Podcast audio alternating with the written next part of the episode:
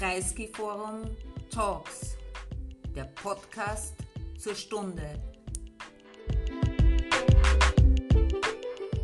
Welcome to us, uh, Dr. Orib uh, Rantawi. Um, I mean, I'm very happy finally to talk about Jordan. We really don't do this often enough. And I really regret it. And I am more than happy to welcome the best possible person uh, for that. So I welcome all of you. I don't see you, uh, dear ladies and gentlemen, colleagues and friends. Um, Oraib Rantawi, whom you see here, is the founder and director general of the Amman-based Al-Quds Center for Political Studies, think tank. And he's also a writer and a columnist and commentator uh, and analyst also on television. And he has produced also his own um, political uh, show, uh, wal Ahdath, uh, issues and news no? and events. Events. um, and he i mean we he's a frequent guest in all important conferences and uh, has uh, edited and written uh, strategic studies so it's uh, he's just the right person to welcome here to talk on the on the subject of jordan because he's an insider but he's also a scholar uh, what is uh, needed for for analysis. I don't have to introduce our top, uh, our topic of today.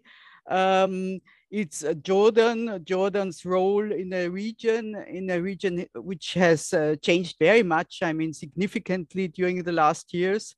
Uh, I mean, for example, some years ago, I never would have imagined that uh, the relationship between Amman and Washington would be matter for, uh, for speculations and discussions. No? Jordan has always been one of the most important pillars of US policies in the region and it completely indis indispensable for, for security and uh, for, for security of Israel also, and an important player in everything regarding US relations uh, with the Palestinians. And however, with the, I don't have to tell you, when the US government of Donald Trump uh, sponsored the Abraham Accords, uh, with first United Arab Emirates and then others following, without consulting Amman, as I understand. Uh, some question marks appeared, and uh, it's surprising that these question marks have not disappeared uh, with the change of, of administration. We will talk about that and more. How does the region and what's going on look from Amman? How our relations with other Arab countries, I mean, some uh, very new and, and surprising players, and how our relations with Israel, and how does Amman uh, see the future of Palestinians, and also we have to say amid uh, growing concerns uh, for security and stability. Uh, so I welcome you again, and we are very keen to listen to you, uh, Dr. Oraib. Please, the floor is yours. Thank you so much for uh, having me uh, tonight to talk with the distinguished uh, participants in this panel. Thank you, Dr.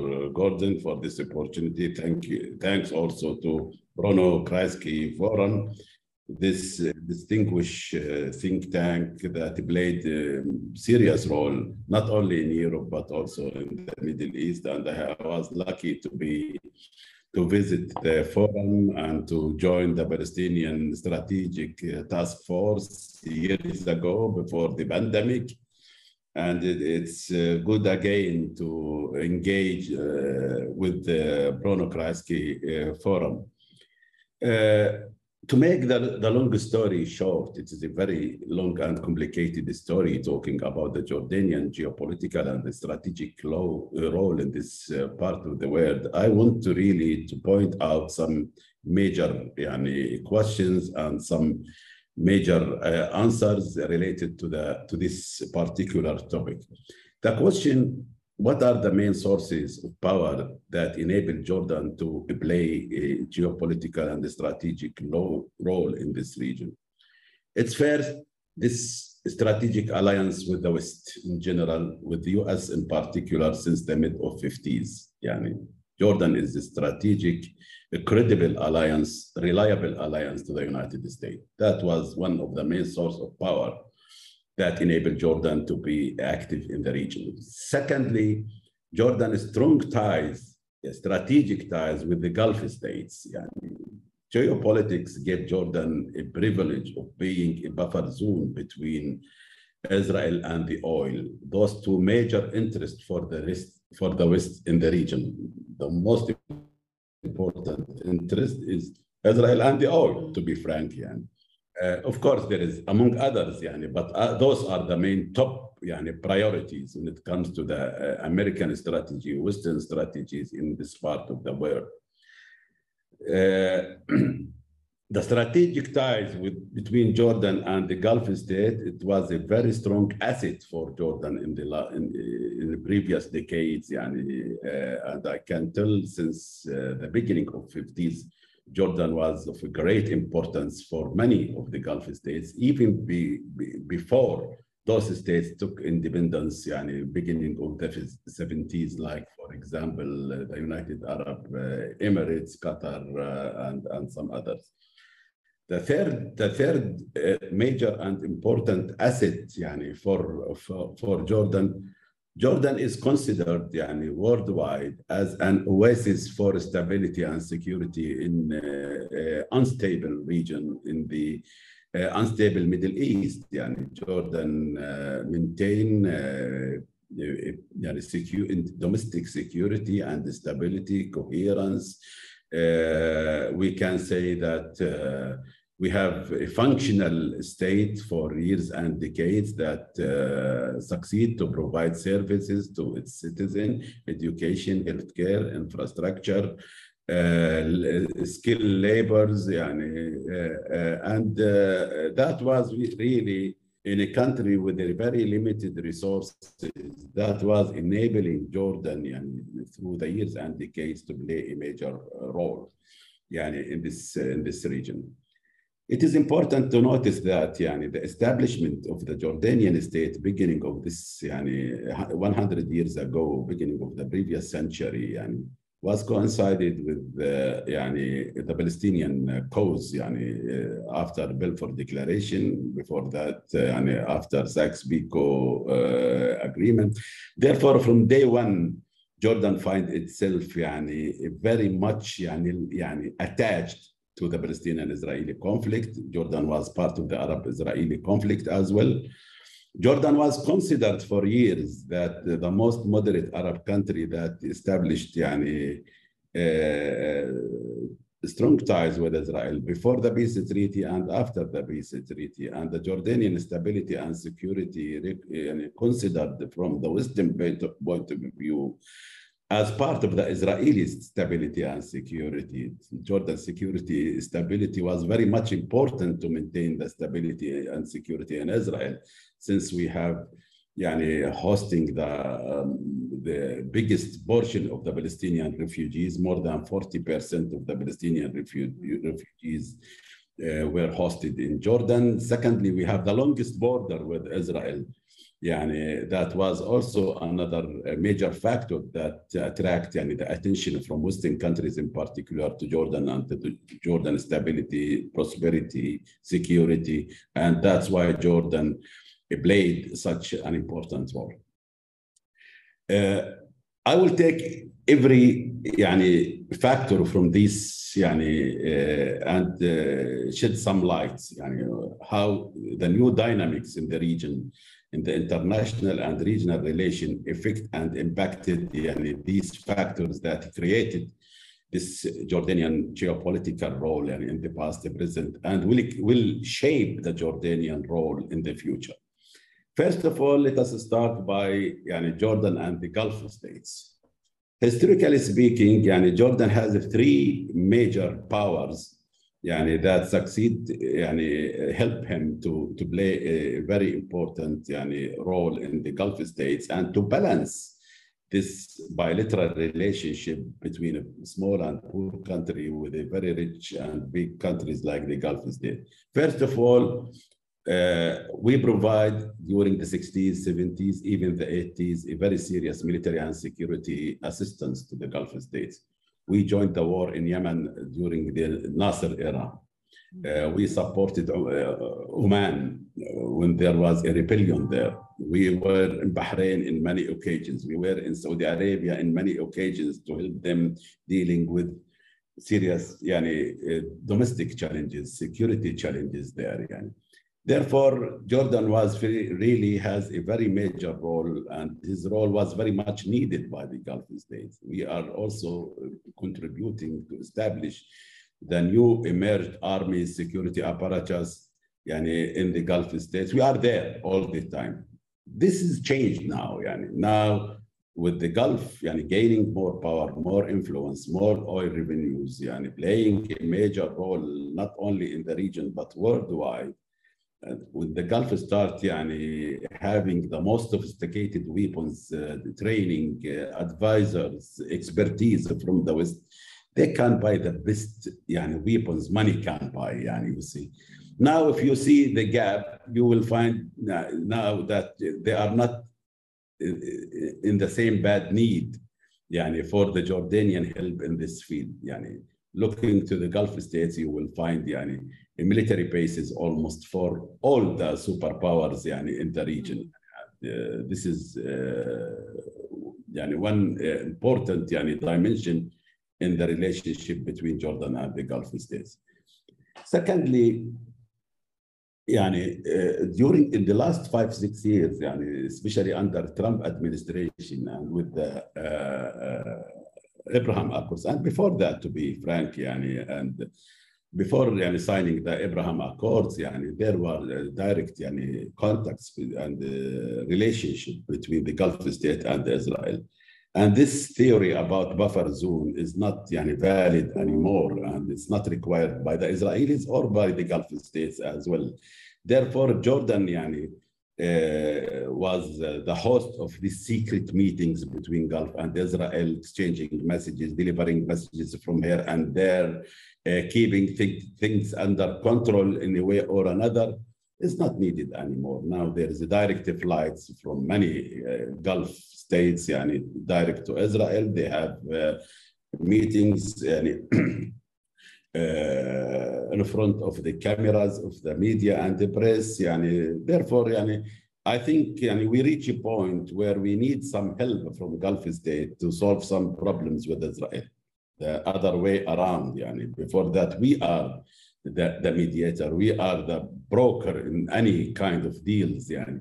Now I think yani, uh, uh, if not happen uh, yet, I think the time is coming soon when we see, for example, some Arab Emirates yani, in the Gulf states yani, mediate in certain yani, issues, outstanding issues between Jordan and Israel. Yani. This is new, new dynamic yani, in the relationship. Uh, the third, the third yani, source of power when it comes to our relation with the Gulf is the Jordanian yani, skilled labor, yani, doctors, nurses, school teachers, yani, who succeed really to, to, to facilitate and to help creation uh, of all these yani, sectors in many Gulf states, Kuwait, uh, Saudi Arabia, Emirates, Bahrain, and others. Now, I think in the last 20 years, I think we are uh, left behind the, the, the, Gulf states. They have better universities. Almost most of the prestigious universities worldwide, they have branches in the Gulf states. They have, they are trying to uh, to nationalize the labor in their market. Yani they are not anymore in that bad need. And now there, there is India, there is uh, Asian countries who can send the more skillful, even labor, cheaper labor as well. Therefore, I think all these dynamics that yani, uh, shape the bilateral relationship between Jordan and the six yani, members of the monarchic club in the Gulf states is totally changed. Therefore, I think uh, we saw yani, uh, slow down yani, in the bilateral relationship between Jordan and the Gulf. Jordan needed three things from the Gulf. Direct foreign assistance yani, to our budget, yani, direct foreign investment in our economy, which is in a very bad shape those days and in the past 10 years maybe.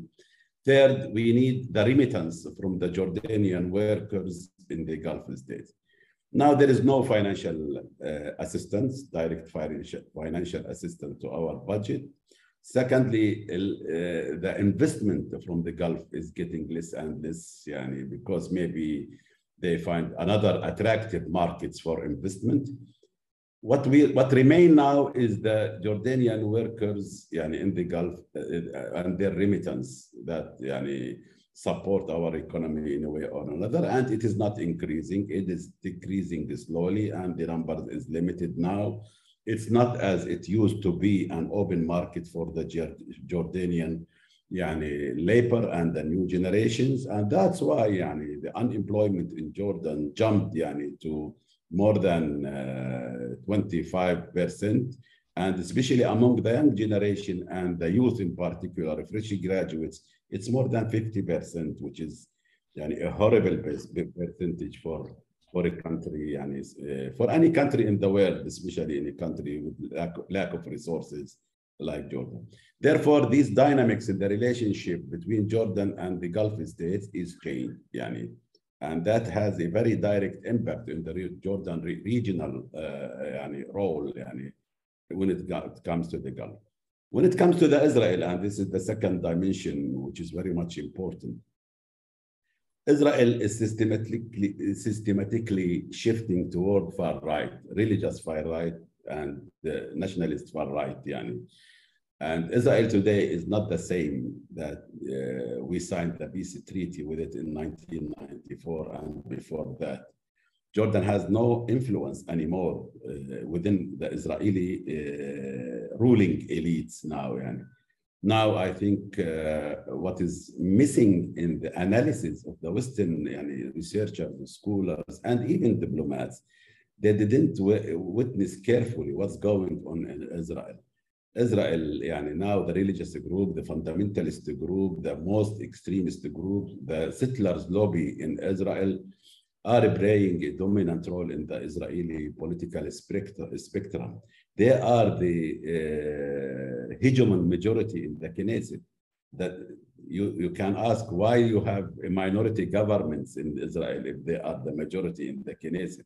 They are divided around Netanyahu, not around the platform or about uh, uh, ideology or about the Palestinian cause or Iran or any of these issues. They are united around all these issues the main factor of divide within the uh, right wing yani, camp in Israel is, is Netanyahu himself and his performance and his personality and his uh, attitudes and toward the institution, toward, toward democracy, toward the uh, Supreme Court, towards uh, this is the same the same debate in many countries where populists yani, have yani, the, the, the, upper hand, like, for example, Trump era in the United States and Bolsonaro in, uh, in Brazil, even Modi in India.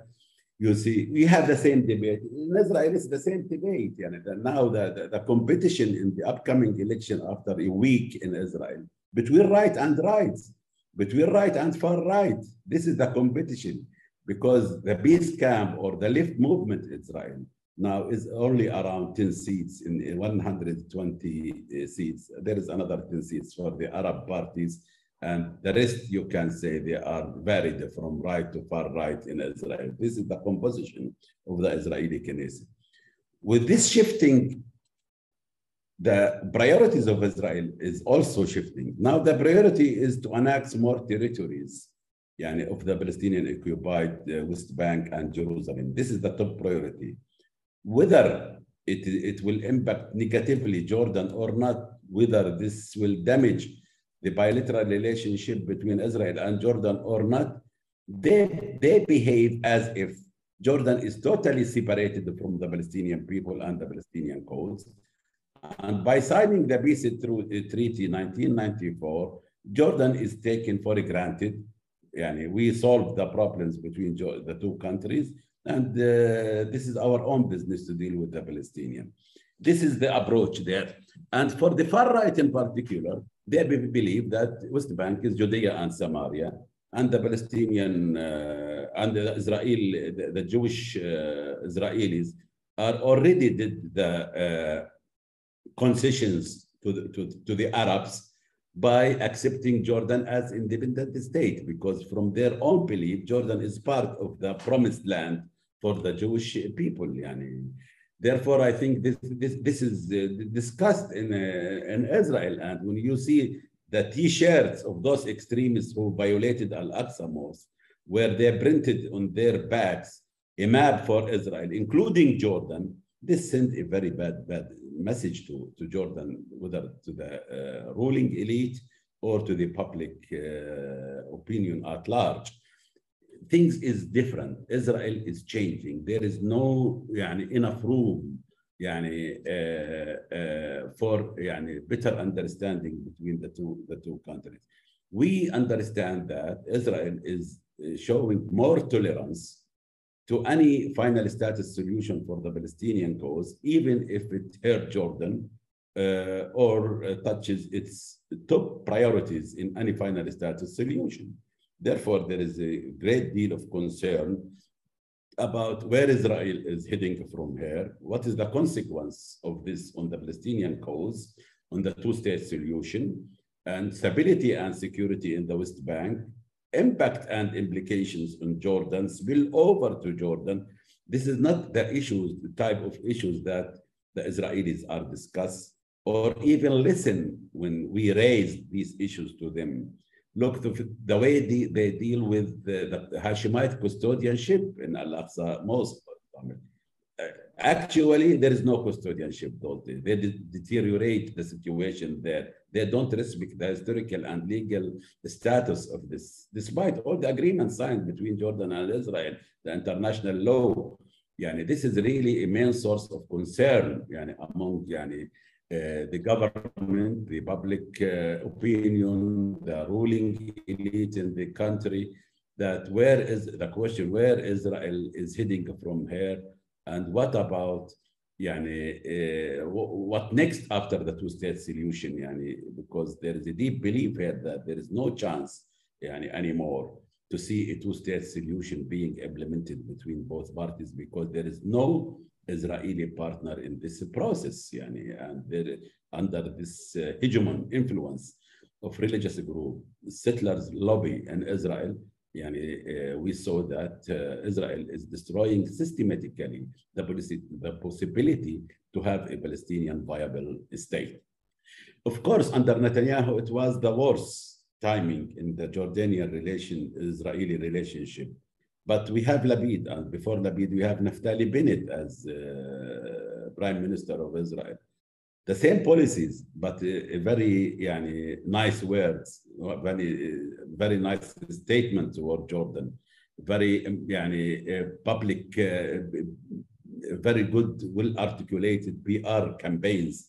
But uh, when it comes on, uh, on the ground, the number of the violation in Al-Aqsa Mosque under Natali, Naftali Bennett and Lapid are increased more than what used to happen under Netanyahu the territories, the lands, annexation, the houses demolishes, uh, the new the settlement enlargement is doubled comparing with Netanyahu era. On the ground, things getting even worse. But they used a different speech than Netanyahu. This is the only difference that we touches in the, in, the that we touch on the ground. Nothing yani, seriously changed in this, uh, in this matter. And now, a week before the elections, uh, yani, we can imagine also the returning of Netanyahu to power. So far, the polls and surveys suggested that he has a chance to create a government again and to be the majority in the Knesset and to succeed to build a coalition and to resume business as usual. With Netanyahu, there were even no communication in, in the political level between the two countries. It's only on the security, military, intelligence level, but in the political level, there were no, no, no communication, no chemistry between the Jordanian le leadership and the Israeli leadership under, under Netanyahu. Same policies and even worse now under Netanyahu, Lapid and Naftali Bennett, but at least there is some communication, visits, meetings, uh, summits uh, here and there. Uh, that's the only difference that we can see. The main source of, of concern for Jordan from this, Jordan defined its yani, interest, top interest in a final status solution for the Palestinian cause by saying that the Palestinian viable state is a Jordanian top national interest because this make Palestine Palestine and Jordan is Jordan. This is the slogan raised by King Abdullah II when he came first to power 23 years ago. Jordan is Jordan, Palestine is Palestine. And this is relaxing yani, slogan for Palestinians and Jordanian. Yani, whether in the domestic level between Jordanian and Jordanian of Palestinian origin or the Jordan government and the Palestinian National Authority. That one. But we saw this, this scenario collapse this option collapse.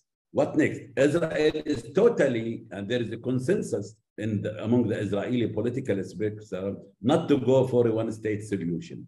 What, what is the other option if there is no two, no one state or no two states? What is the, the third option in this case? Chaotic situation in the West Bank, radicalization of the Palestinian movement, uh, uh, reviving of these old yani, thoughts in the Zionist uh, right movement uh, about Jordan being a Palestine. Therefore, there is a great worries and concerns, especially among the public, not only the Palestinian in Jordan, this is the stereotype in the West, mm. but also among the East Jordanian, the Jordanian tribes as well, that the Jordanian entity, the Jordanian state, the Jordanian identity is under a risk because the Israelis systematically يعني, damage the two-state scenario, the two-state option as a solution for the Palestinian cause. Therefore, we are there is a deep belief among the public and among the state different stakeholders that the worst in our relationship uh, with Israel is yet to come. Yani, it's not behind our back because we need to see how Israel will deal with the Palestinians uh, and what is the aftermath of the collapse of the, two, the two-state solution. And Jordan will be the first to be impacted by such uh, a scenario. The third, the third pillar I want to talk about it is the Jordanian-American relationship. Also, there is a new shifting yani, in the paradigm. When, when Trump came yani, to power and designed what's so-called the deal of the century, they even didn't yani, consult or inform Jordan about what they are thinking about. Yani, when they moved the embassy from Tel Aviv to Jerusalem and recognize Jerusalem as the, the, the, the, capital of Israel, they even didn't inform Jordan, not consult with, with, with Jordan about that. When, when Trump talked about the regional framework for the Palestinian final solution, he thought about Emirates and Saudi Arabia. He didn't think about yani Jordan and Egypt, with those countries used to be the historical player in the Palestinian issues and the, uh, and to be consulted. And the, the, historically, they are the regional framework when it comes to the Palestinian issues, all issues in general, whether domestic issues or uh, Palestinian-Israeli uh, dynamics totally uh, he uh, the administration ignored Jordan and Egypt and put a lot of emphasis and the focus on the role of Saudi Arabia and the role of Emirates in this. Uh, and when they launched this Abraham Accord, they also ignored the Arab Peace Initiative and the Jordanian stance. Let us go for a Palestinian state. Let us at least open a horizon for a political path, a negotiation track, and then we can go for a, full normalization process with Israel, but that was, wasn't the case yani, uh, under Trump uh, administration. There were a deep belief in Jordan under Trump yani, that uh, the United States also is willing to be more tolerate, more tolerance toward any collateral damage to Jordan and to the Jordanian top national interest uh, with this design for a final status solution. They don't care about what is the impact of this on Jordan and how this will affect in a way or another the Jordanian national interest in this uh, solution. Therefore, Jerusalem, and in particular, Jerusalem, when you, when you recognize Jerusalem as the capital of Israel, what about the Hashemite role in this city? What's about the, the international uh, law? What about the legal and historical situation of the city? All these items have been ignored totally by uh, the team who designed the deal of the century and push forward what's so-called yani, Abraham uh, Accord. Therefore, for the first time since the mid of 50s, the Jordanian-American relationship yani, was very bad yani, and worrying and concerned, and people start talking friendship to the United States is costly more than taking the United States as an, an enemy. If they do this with their friends, what, who needs an enemy anymore yani, in this issue? Yani? The, uh, the, that's why يعني, uh, I, I think Jordan faces a very serious uh, trouble يعني, under uh, Trump يعني, administration and there is a serious setback in the Jordanian uh, uh, regional and strategic role in the region. What was remaining from the Jordanian role in this part of the world, and that was yani, the justification of the continuation of the American support to Jordan, even under Trump, was the Jordanian role in the war against terrorism. Jordan is uh, an uh, active player, not only in, in, the domestic level, in the regional level at large. Jordan play a, worldwide yani, role yani, combating terrorism, yani, from Aqaba track uh, dealing with terrorism in Africa, to Afghanistan, to North Syria, North Iraq, ISIS, Qaeda, Zarqawi, all these yani, successive waves of terrorist groups that we're facing in the last yani, 20 uh, years or so, since uh, September 11 yani, in particular.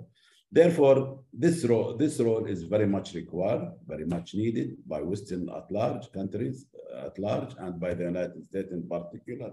And that was yani, uh, how we explain how come the administration, Trump administration continue yani, supporting Jordan while in other yani, fields of interest like the Palestinian field, they are totally allied themselves to the far right in Israel, not to Israel, to the far right in Israel. That was the difference. And what that what we mean by saying there is a paradigm shift in the American approach toward the Palestinian cause and its implications yani, uh, in Jordan. Now things start, we have this new administration uh, with a different discourse. They come up with uh, promises during the campaign, election campaigns and the aftermath. But so far, yani, watching carefully what the administration is doing, lot of talks and list of achievements. Yani, they didn't fulfill many if not all of their promises. Okay, with UNRWA, we are fine. They are start giving support to UNRWA. They are start talking with the BNA, which is good in a way or another. But they promised to, to, to reverse the decision about uh, yani, to open a consulate, at least in East Jerusalem, to open the PLO office in, in, in Washington, D.C., to, to, to open a horizon, political horizon between the two parties when Trump, when Biden came to the region, he told Maz, Abu Mazen Mahmoud Abbas that uh, don't think the two-state solution is coming soon, yani. and they showed lack of interest really to invest too much to pave the way for a political solution and negotiation between both sides. The American strategy now, uh, uh, Biden administration strategy now in Palestine is يعني uh, working in two tracks يعني with Gaza maintaining the truce between Hamas and Israel and the West Bank uh, trust building or confident building measures between the BA and uh, uh, and Israel uh, by يعني under the, the same formula that Benny Gantz and Lapid used to to talk about it security for economy we can give you some economic and privileges. In return, we need uh, more efforts to maintain security and stability in both Gaza and West Bank.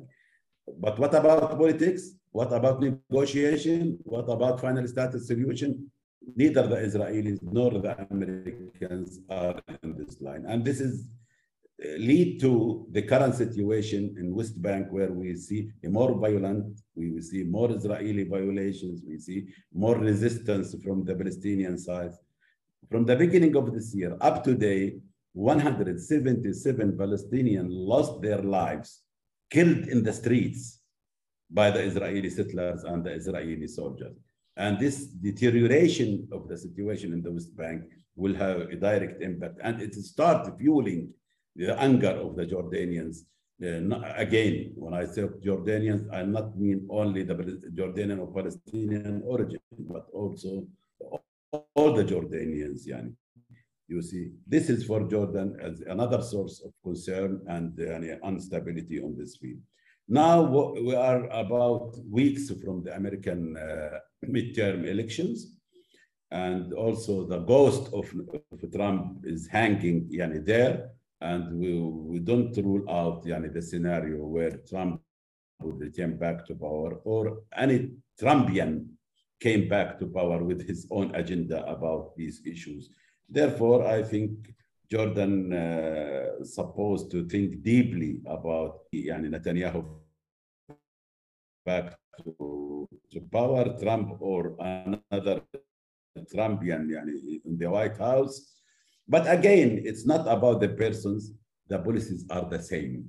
Yani, different approaches, different talks, different discourse. But when you talk about policy, yani, uh, uh, between Trump and Biden when it comes to the Palestinian issue, and between Netanyahu and Lapid when it comes also to the Palestinian Jordanian issues in this uh, field. Among this complicated situation, Jordan was trapped in the last decade, the Arab Spring decade, between these conflicting axes in the region, Iran and its allies, Turkey and its allies, the Gulf states, uh, and their allies. And uh, the good news for Jordan in the last two years that there is a sort of a fluidity between these yani, uh, conflicting axes in the region. We saw a new rapprochement by Turkey towards Israel, toward the Gulf states, Egypt, after years of conflicts and war by proxy. We, saw, we see new rapprochement from the Gulf states toward Iran as well, uh, and opening up between Emirates and uh, uh, uh, Iran, five rounds of talks between Saudi Arabia and Iran in Baghdad. And the sixth one is on, uh, on hold for certain uh, circumstances in Iran. And we saw new rapprochement yani, now between the different conflicting. This is a relaxing news for Jordan because Jordan don't want to see himself trapped between these yani, conflicting yani, axes. But so far, yani, we didn't maintain any serious relation with, with, with, uh, with, with Iran, despite we don't have bilateral issues with Iran, but because of the Gulf states, yani, we are supporting the Gulf states in this conflict in general with Turkey, we still have our worries and concern about their support to Muslim brothers in the Arab world. Now things change. Uh, things is getting more relaxing in the bilateral relationship. But so far, I don't believe yani, that there will be an uh, unexpected breakthrough in our bilateral relationship with those two regional uh, powers. Talking about the buffer zone between Israel and the oil doesn't mean that it is buffer zone is limited to Israel and the Gulf. Buffer zone also applied when it comes to the relationship between the, uh, the interstate dynamics between Arab countries, Syria, Iraq on the one hand, Egypt, uh, Saudi Arabia. We are in the middle of this uh, the, of this map with Syria and Iraq, يعني, they are trapped in the last يعني, 10 or more years. يعني, Iraq maybe the 30 years, Iraq, in uh, civil wars, in conflicting يعني, conflicts with, uh, with their neighbors. Uh, and all our, our, our projects يعني promising project with Iraq that may bring some يعني fruitful results to the Jordanian economy uh, was uh, attached to, to, to Mustafa al-Kadhimi. Not to, there is no strong cautions for Jordan in, in, the Iraqi, in the Iraqi political spectrum. No strong allies for Jordan within the Shiite community or the Kurdish community or the Sunni community as well, yani, not only the Shia community. And I think it, partially it's it's our own mistake, yani, because we were the first to criticize what's so-called the Shiite crescent, and we lost the trust and confidence by most of the Shiite groups. With the Sunni, there is a competition. Yeah, there is another Sunni countries in the region who have influence more than the Jordan the, among the Sunni in Iraq, Turkey, Qatar, Emirates, Saudi Arabia. Same apply to the Kurds as well. Therefore, we don't have yani, serious cautions when it comes to the Iraq and our bilateral relation.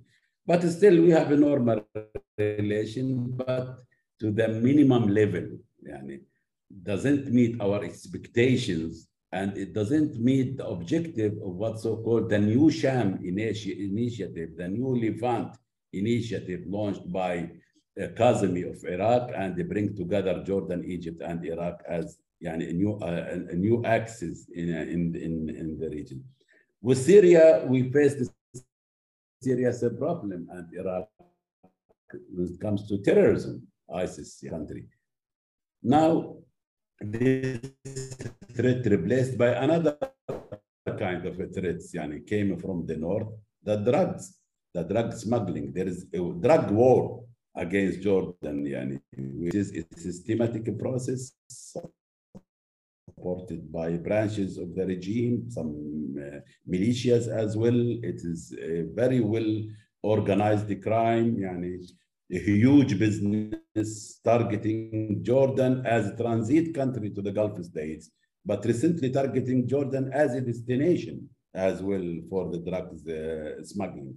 Therefore, despite the Jordanian new rapprochement with Syria, we didn't so far succeed to make this yani, uh, dispute around yani, the uh, drug issue and also because of the Caesar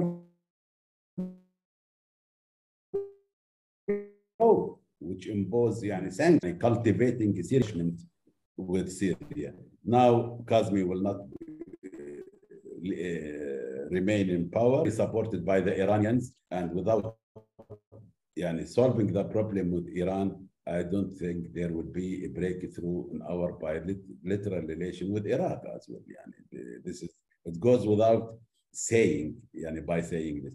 Uh, therefore, I think there is a very serious limitations when it comes to the to, to resuming yani, a Jordanian geopolitical and strategic role.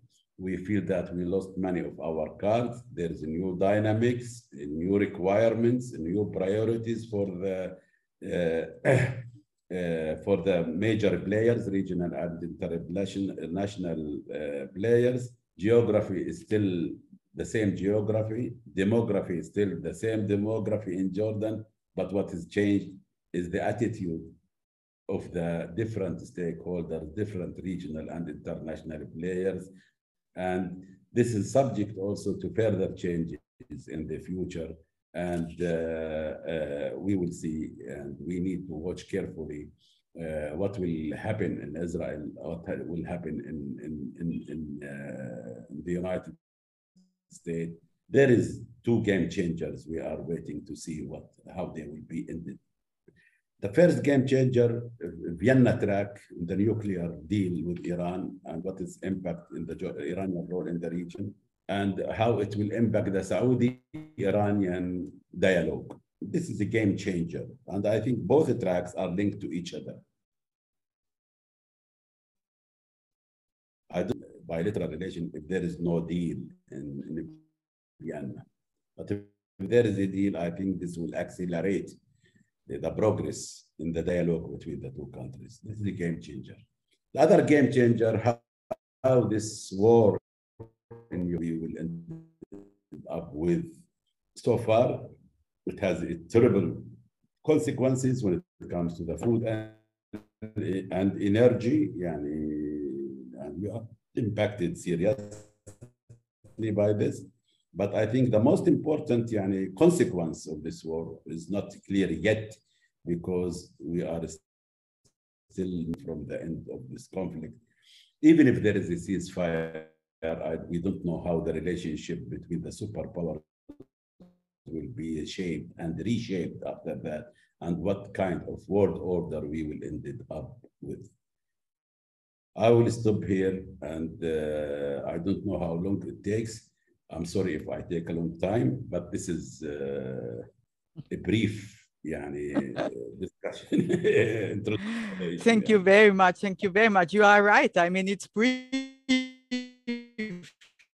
You could go on and on and on, and uh, there are still so many things to talk about but uh, i mean we have we uh, already don't know where to start uh, and i start uh, i allow myself to start with questions to you i mean uh, what I wonder all the time. I'm, of course, uh, you described the relationship with uh, with Israel and the changes there, and also I think the interests are quite clear.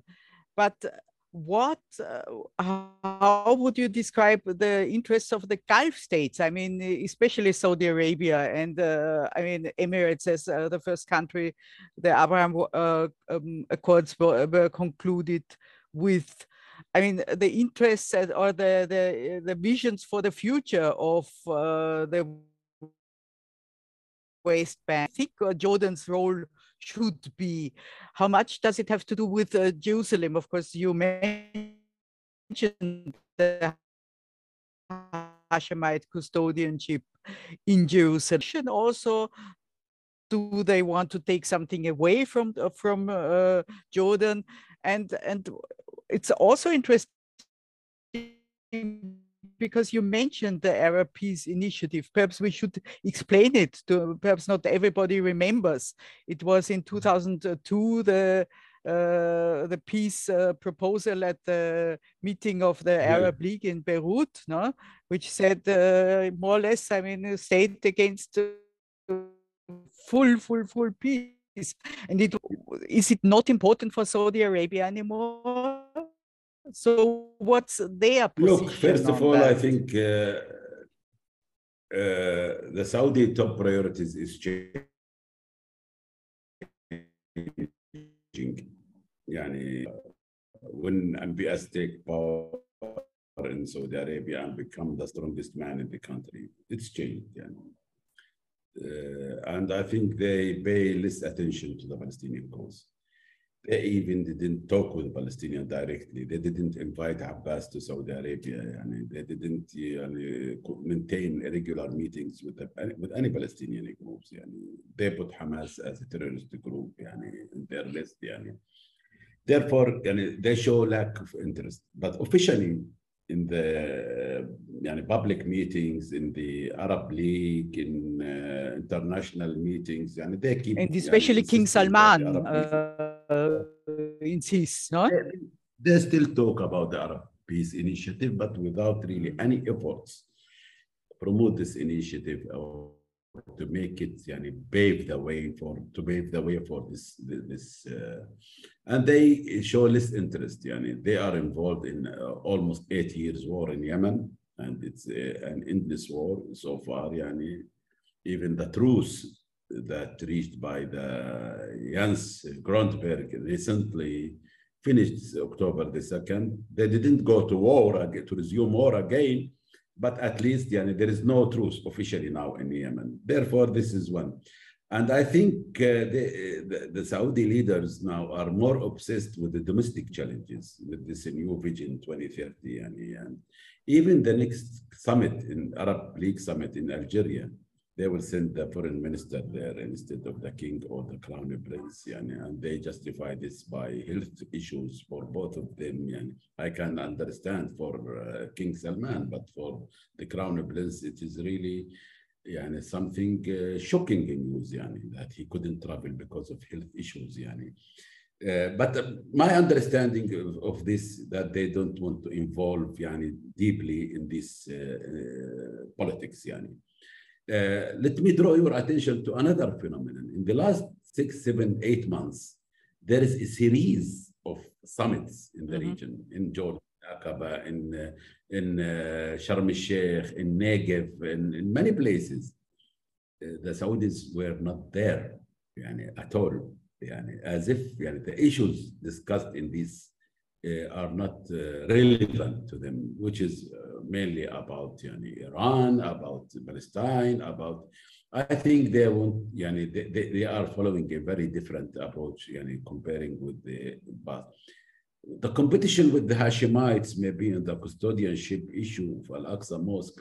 There were a lot of talks about this issue, but we didn't see on the ground that there is serious steps taken by the Saudis to make this happen. Mm -hmm. And to be frank with you, I think there is no need for a competition because the custodianships there is for the Israelis, not for any other country or Muslim. It is the Israelis yani, who keep saying that uh, Jerusalem is the sovereign capital of Israel and nobody have to play a role there. Yani.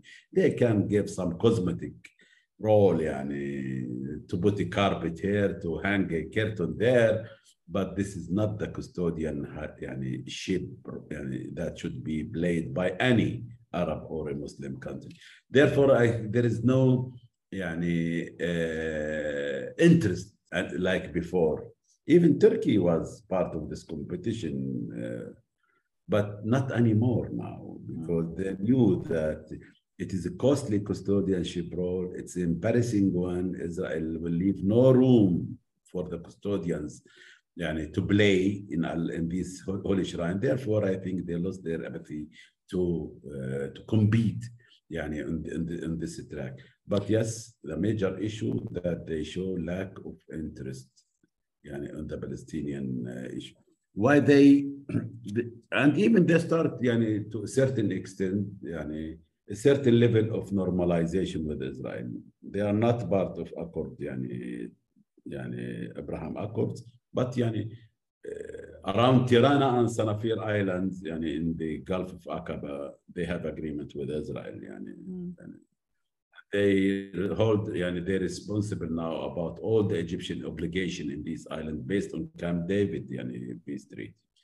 Uh, they opened the space for the Israeli civil aviation to travel to Asia and other parts of the world freely through the Saudi space. And you see, there is a certain level of normalization. There is a talks about security, also coordination in certain issues, yani, especially in technology and the softwares and all this uh, stuff.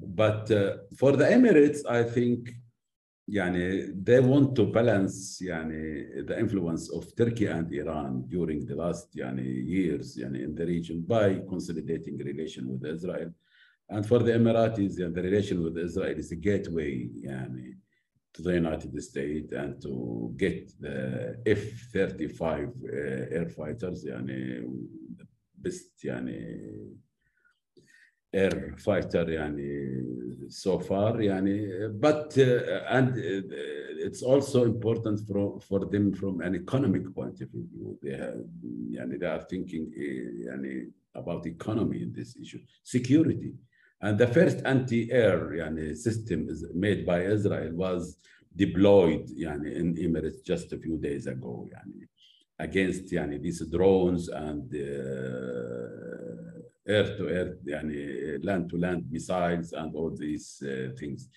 Yani, uh, again, the Palestinian cause is not on the top priority of many if not all the Gulf states, still valid in Kuwait, in Oman, maybe, and, but in Bahrain. In, I'm talking about governments, not the public. The public is different story. Well, we don't know in a way what the public there thinks. Is, there is a survey, Gudrun. There is a survey showing that vast majority yani, of the uh, Saudis, the Emiratis, the Bahrainis, sphere majority, mm. yani, against normalization. They are supporting the Palestinian. And these uh, surveys made by uh, Washington Institute, mm. yani, not mm. by uh, a Palestinian Institute or a Qatari Institute or something like that. No, when it comes to the public opinion, I think it's a different, still it's a different story. But I think this is not reflected in the priorities of the governments of those, uh, of those countries. Mm -hmm. Well, it's isn't it amazing because you mentioned now, I mean, uh, military equipment, uh, military strength, and and also in your talk you mentioned that also this role in a way, the famous Arab army. I mean, it's a myth. Uh, uh uh, uh, this was taken away this role from Jordan. But isn't it amazing then, uh, if we talk about Yemen, that uh, seven years, uh, seven and a half years after the start of the war, uh, this military strength of Saudi Arabia and, and Emirates, I, I, mean, led to nowhere. They cannot handle this group of, of, mm. of uh, rebels. I mean, it's of course they are much more, but uh, and have also outside help. we have to say. It's, no? it's a failure story, for uh, mm the decisive storm, and this is the name they gave to the war uh, against Yemen uh, seven, eight years ago. And I think they didn't learn much yani, lessons from the history. Yani, the Ottoman Empire sent five armies to Yemen. None of them returned back home. None of them. That was uh, more than 150, 200 years ago. Nasser, with all the power he used to have, all this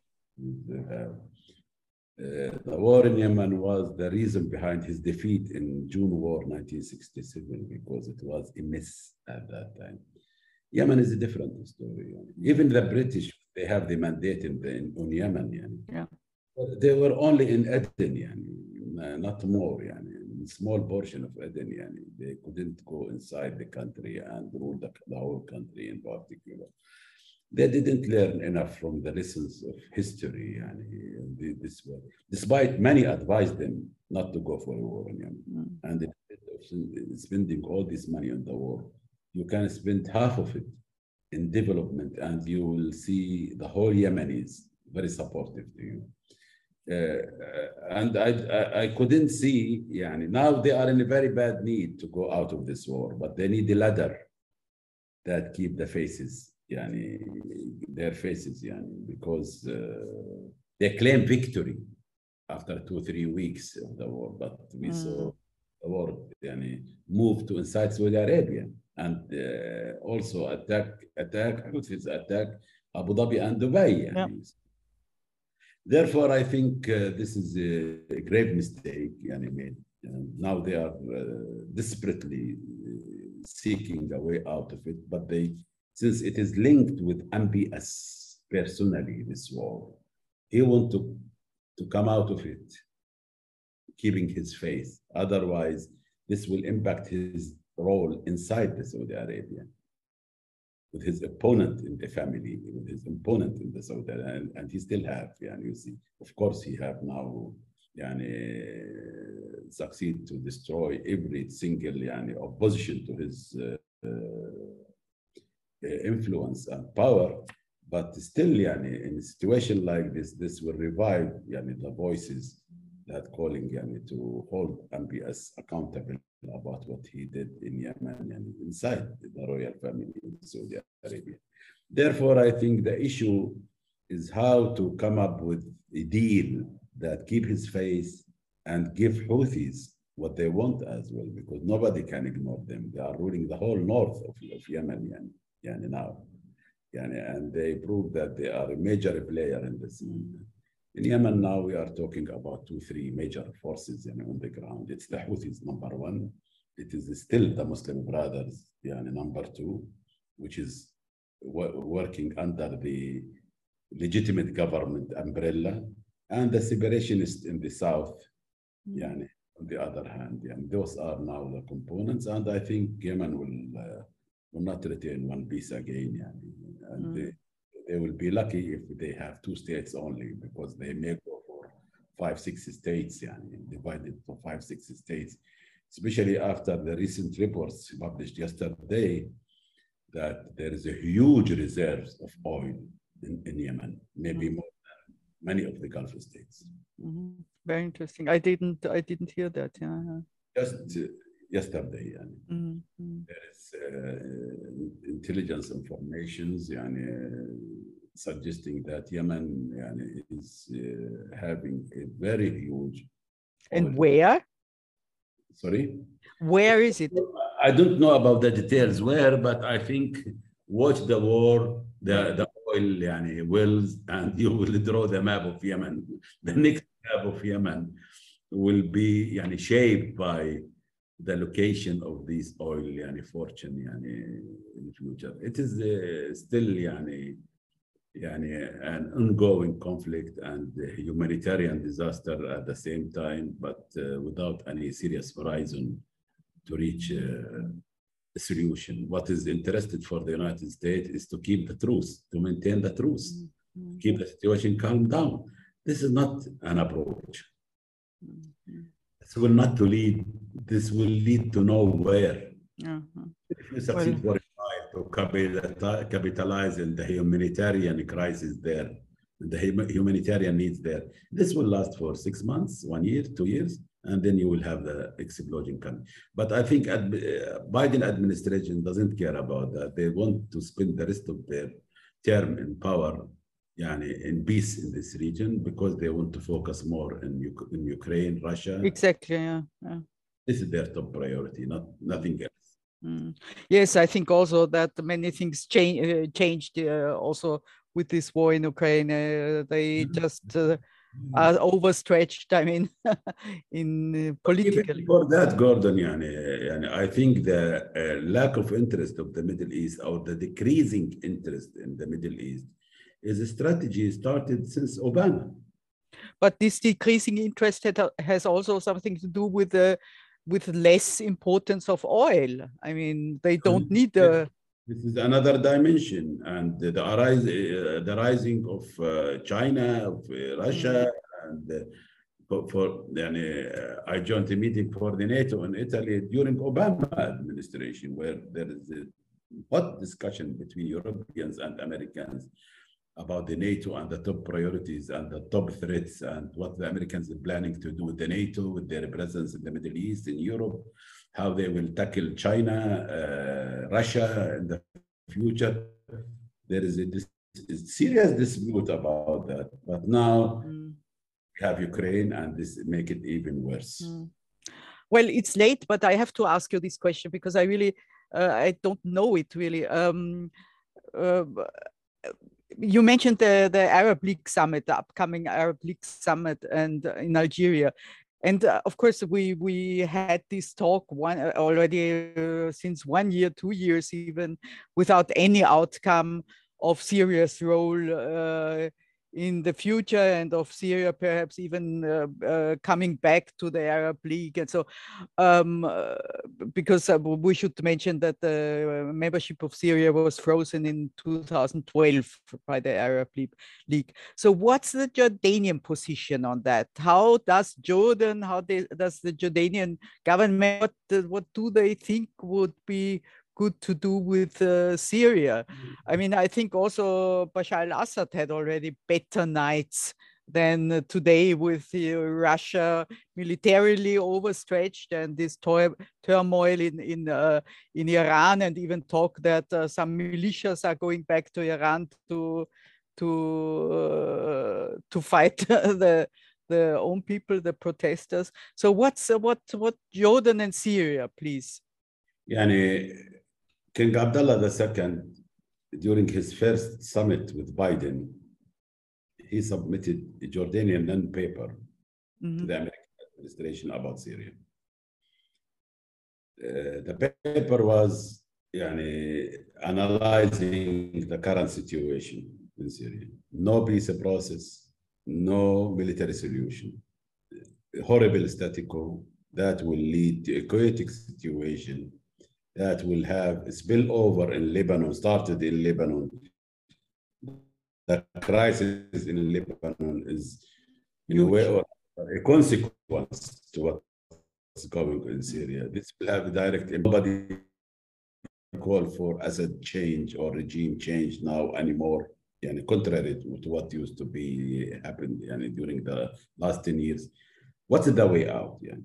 Jordan is suffering too much, and Jordan want to establish ties and to open borders and to exchange yani, exports, imports, people go. Jordanian paper submitted in the first summit with Biden.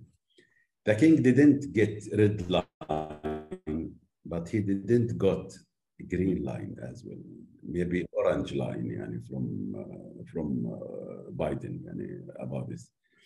What we saw as a result of this, that these small businesses, small trade, it's okay. Nobody, they gave a blind eye to it, yani, the Americans. They, because even the companies who do this such a business, they are not, not listed in the world market. They don't have accounts in the United States, in Wall Street. They don't have uh, all these things. But look, for example, when we decided, yani, both Jordan and Egypt and Lebanon to send electricity and gas to Lebanon to help them dealing with the electricity problem there through Syria. Till now, we didn't get the permission from the United States because it's against yani, Caesar uh, law, you see. What does that supposed to mean? And for Jordan, it's a good opportunity to export electricity. And for Egypt also, Egypt also under heavy crisis, economic crisis, it's a good opportunity to sell some of their gas there, yani, you see. But because of the Caesar law, they don't want to go far in this issue. And all the projects, all these meetings, all the agreements signed yani, on this field has been frozen yani, so far.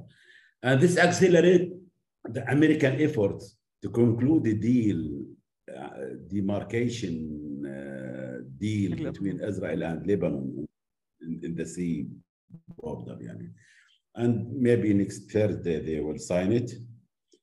Uh, uh, and uh, the Americans will uh, told the Lebanese, will tell the Lebanese that, come on, yani, you, now you will have your own resources, you will have your own revenue, but forget about Syria. Therefore, the relationship between Jordan and Syria directly impacted by Caesar law.